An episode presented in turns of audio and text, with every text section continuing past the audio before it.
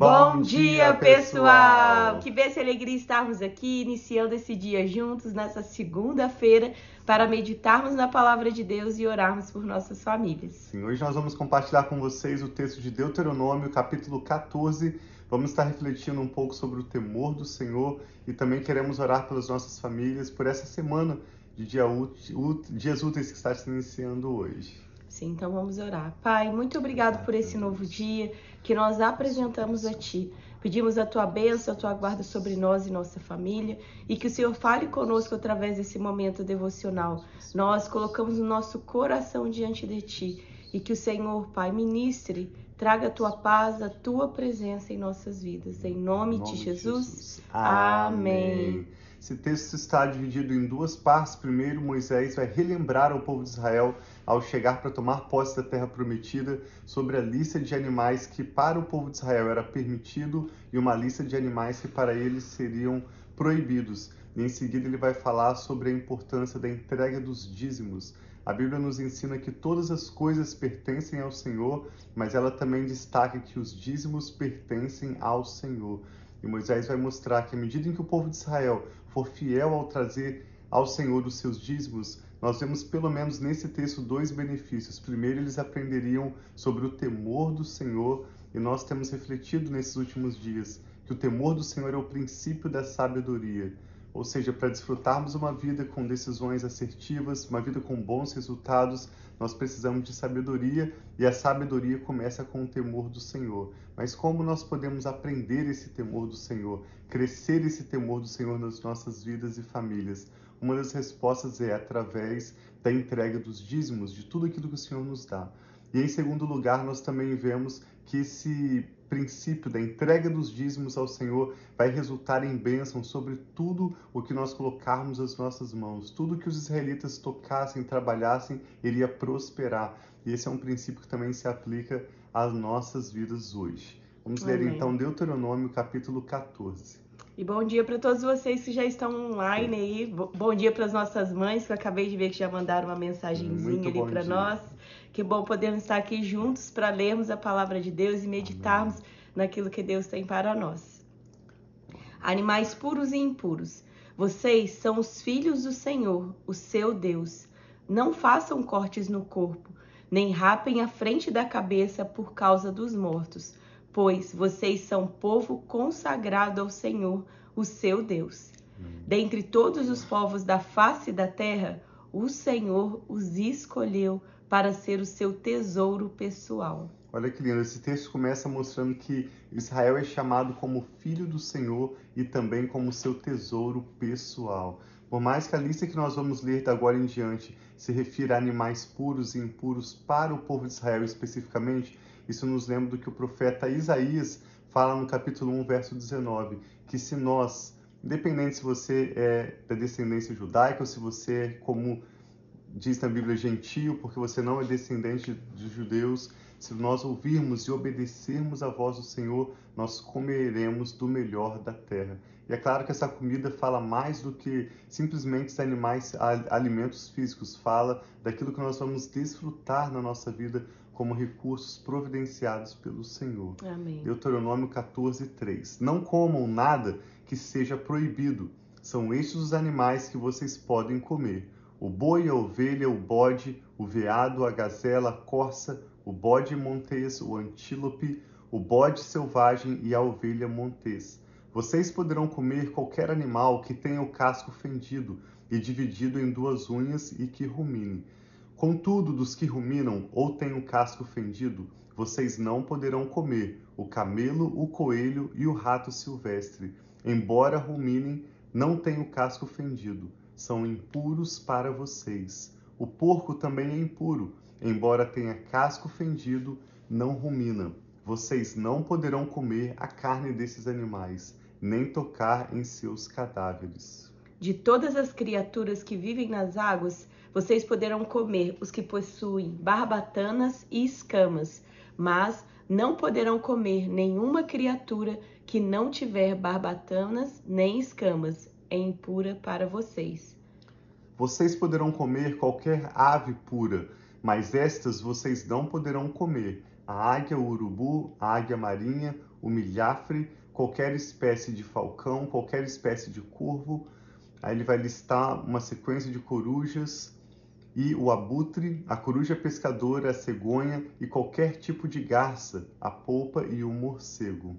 Todas as pequenas criaturas que enxameiam e têm asas são impuras para vocês.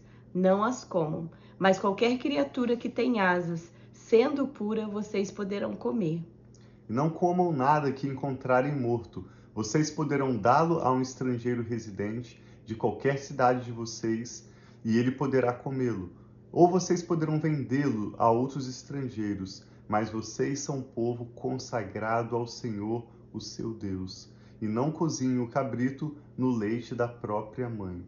Essa é uma lista de alimentos que seriam considerados puros e outros que seriam impuros para o povo de Israel. E o aprendizado que nós tomamos para nós mesmos é que o Senhor tem nos chamado a ouvirmos a voz dele, obedecermos, e como consequência, nós vamos comer do melhor dessa terra, desfrutando tanto de bom alimento, como também de bons relacionamentos, de bons recursos que o Senhor vai trazer do melhor, sempre mais do que o necessário, antes do necessário, para nós termos tudo de que nós necessitamos para a glória dele. Amém. Agora, a partir do verso 22, Deuteronômio 14, 22, fala sobre a entrega dos dízimos. Separem o dízimo de tudo que a terra produzir anualmente, como o dízimo do cereal, do vinho novo e do azeite, e a primeira cria de todos os seus rebanhos na presença do Senhor, o seu Deus, no, loga, no local que ele escolher como habitação do seu nome para que aprendam a temer sempre o Senhor, o seu Deus. Amém. Observe que diz para que aprendam a temer o Senhor. Ou seja, quando nossa família cria esse hábito de depender do Senhor e entregar os dízimos de tudo que nós recebemos como uma prova de que nós confiamos em Deus, de que Ele é o nosso provedor, de que Ele tem cuidado de nós, nós vamos, como consequência, experimentar o temor do Senhor crescendo em nossas vidas, nas Sim. vidas dos nossos filhos e o temor do Senhor é o princípio da sabedoria. Verso 24: Se o local for longe demais e vocês tiverem sido abençoados pelo Senhor, o seu Deus, ou seja, se o povo de Israel tivesse feito uma colheita muito grande, ou tivessem vários dos seus animais multiplicado muito, Deus os abençoou muito e o local da entrega do dízimo fosse muito distante para eles levarem todos aqueles recursos. Aqui diz: se vocês não puderem carregar o dízimo, pois o local escolhido pelo Senhor para ali pôr o seu nome é longe demais, troquem o dízimo por prata e levem a prata ao local que o Senhor, o seu Deus, tiver escolhido. Com prata, comprem o que quiserem: bois, ovelhas, vinho ou outra bebida fermentada ou qualquer outra coisa que desejarem. Então, juntamente com suas famílias, comam e alegrem-se ali na presença do Senhor, o seu Deus. E nunca se esqueçam dos levitas que vivem em suas cidades, pois eles não possuem propriedade nem heranças próprias. Ao final de cada três anos, tragam todos os dízimos da colheita do terceiro ano, armazenando-os em sua própria cidade, para que os levitas que não possuem propriedade nem herança e os estrangeiros, os órfãos e as viúvas que vivem na sua cidade venham comer e saciar-se, e para que o Senhor, o seu Deus, os abençoe em todo o trabalho de suas mãos. Amém. Esse nós vemos então como um segundo benefício. O Senhor vai abençoar todo o trabalho das nossas mãos quando nós consagrarmos a Ele os dízimos. Em Malaquias, nós vemos também quando nos chama a entregarmos os dízimos na casa do Senhor, e ali há sete promessas para uma atitude de obediência. Se nós conseguirmos ser fiéis na entrega do dízimo ao Senhor, muito mais o Senhor será fiel para suprir todas as nossas necessidades, repreender o devorador, abrir as comportas dos céus, derramar uma bênção tal da qual vai vir maior abastança. Amém e todas as nações da terra nos chamarão bem-aventurados, abençoados pelo Senhor, porque o Senhor vai nos abençoar extraordinariamente. O Senhor Jesus afirma, reafirma esse propósito do dízimo. Se você ler no capítulo 23 do Evangelho de Mateus, quando Jesus está conversando com os fariseus, ele fala que eles precisariam valorizar a justiça, a prática da misericórdia e ele diz: Vocês sabem entregar os dízimos do hortelã, do cominho, de tudo que vocês produzem. Mas Jesus diz a eles: Vocês devem praticar essas coisas sem omitir aquelas. Então Jesus compara o dízimo com a prática da justiça, da misericórdia, mostrando que ambas as atitudes, ambas as os princípios são igualmente importantes para o Senhor. Então nós cremos que ao considerar isso e se você não tem a prática de entregar os dízimos do que você tem recebido ao Senhor, faça uma prova com Deus. Comece à medida em que você a sua realidade pode, pela fé, entregue ao Senhor e você vai experimentar tantas bênçãos do Senhor. Nós nunca conhecemos, nunca encontramos, nunca ouvimos uma pessoa que nos disse: Eu comecei a entregar os meus dízimos ao Senhor e aqueles 10% do meu salário ou de algum recurso que entrava para mim me fez falta porque me prejudicou. Pelo contrário, que nós ouvimos de todas as pessoas que têm o hábito de entregar os dízimos ao Senhor, o dízimo não é uma obrigação, não é um peso. A Bíblia nos ensina claramente que cada um deve contribuir conforme decidiu no seu coração. Mas é um princípio que a palavra nos ensina, não aqui na lei de Moisés apenas, mas desde o princípio, quando Abel trouxe ao Senhor da, dos primeiros frutos, do, das, das primeiras crias do seu rebanho, e Deus se agradou daquela entrega de Abel e o abençoou. Assim também por todas as escrituras nós vamos ver que esse é um princípio de bênção para a nossa família e também didático no sentido de nos ensinar que nem todo o dinheiro que nós produzimos, por exemplo, vai ser para o nosso sustento, mas existe uma porção a ser poupada, existe uma porção a ser doada para outras pessoas, existe uma porção a ser investida para o nosso futuro e tudo começa com uma porção consagrada ao Senhor. Sim, e, e o fato de nós entregarmos o dízimo, isso também é um, é um ato de fé, porque nós sabemos que Deus tem abençoado os 90% e Ele vai multiplicar. E se nós podemos trabalhar, se nós podemos produzir né, o nosso sustento, é, na realidade é Deus que nos dá força, saúde e nos abençoa para que nós possamos ter a inteligência, a sabedoria, a força para executar o nosso trabalho. Então, quando nós falamos que tudo vem de Deus, é porque Deus que nos provê, Ele que nos fortalece, é Ele que abre o nosso entendimento para que nós possamos estar realizando o nosso trabalho e ter esse sustento. E Ele é quem abre as portas. Então, muitas vezes, talvez você pense, nossa, eu recebo tão pouco para todas as necessidades que eu preciso, mas a partir do seu ato de fé, Deus pode ampliar até mesmo a sua influência no seu trabalho, pode ampliar, trazendo novas portas de emprego.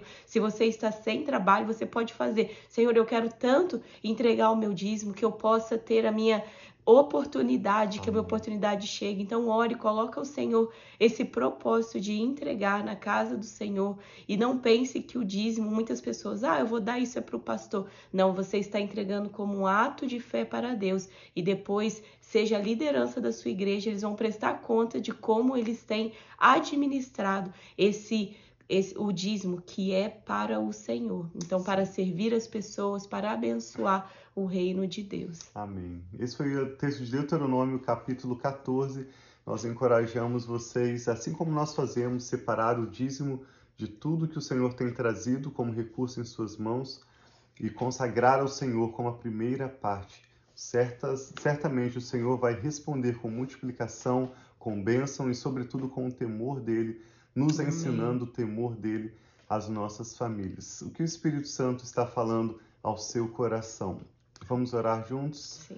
Pai, nós te louvamos pela sua bondade, pela sua palavra, que é uma lâmpada para os nossos pés e uma luz para o nosso caminho. Tua palavra nos ensina sabedoria, atitudes e princípios que não são naturais à nossa carne, que muitas vezes a nossa mente tem dificuldade para processar, mas quando nós obedecemos, nós experimentamos vida, prosperidade, abundância, o futuro pleno que o Senhor tem preparado para nós, uma vida com satisfação, com alegria verdadeira. Nós te louvamos, Pai, por tudo que o Senhor tem nos ensinado Amém, e pela Senhor. graça que o Senhor nos dá de a cada dia crescermos na oportunidade de aprender e praticar o que a tua preciosa palavra nos ensina. Eu oro Jesus. juntamente com a Rafa por essa pessoa que está conectada conosco, pedindo que o Senhor venha contemplar seus motivos de oração, Sim, venha pai. trazer a graça, o favor e os recursos de que essa pessoa precisa hoje mesmo para viver os teus propósitos, superar os desafios que estão diante dela nesse dia, nessa semana, e também tomar as decisões que precisa tomar para avançar com sabedoria e com a paz do Senhor guiando os nossos corações. Amém, Pedimos Pai. uma semana abençoada, dedicamos ao Senhor, especialmente esse dia de segunda-feira e nos comprometemos, Pai, assim como Jacó orou ao Senhor, dizendo: De tudo que o Senhor me der, certamente te darei o dízimo. E como o Senhor prosperou a vida de Jacó, como o Senhor multiplicou seus recursos e o fez crescer, tanto com sua família como com seus rebanhos e todas as riquezas que o Senhor lhe entregou.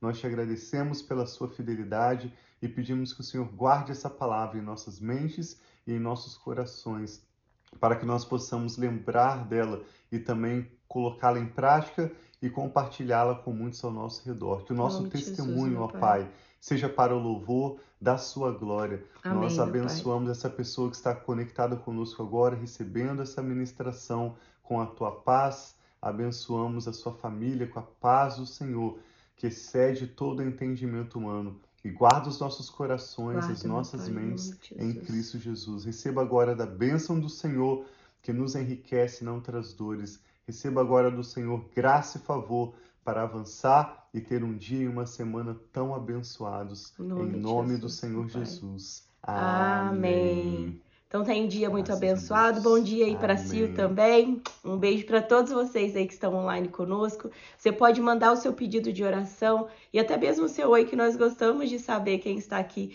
conosco em oração. Então que Deus abençoe muito a sua Amém. vida, a sua semana, que nós possamos continuar firmes, meditando na palavra de Deus e crendo nas promessas de Deus para Amém. nós e a nossa família. Deus os abençoe muito, nós amamos vocês.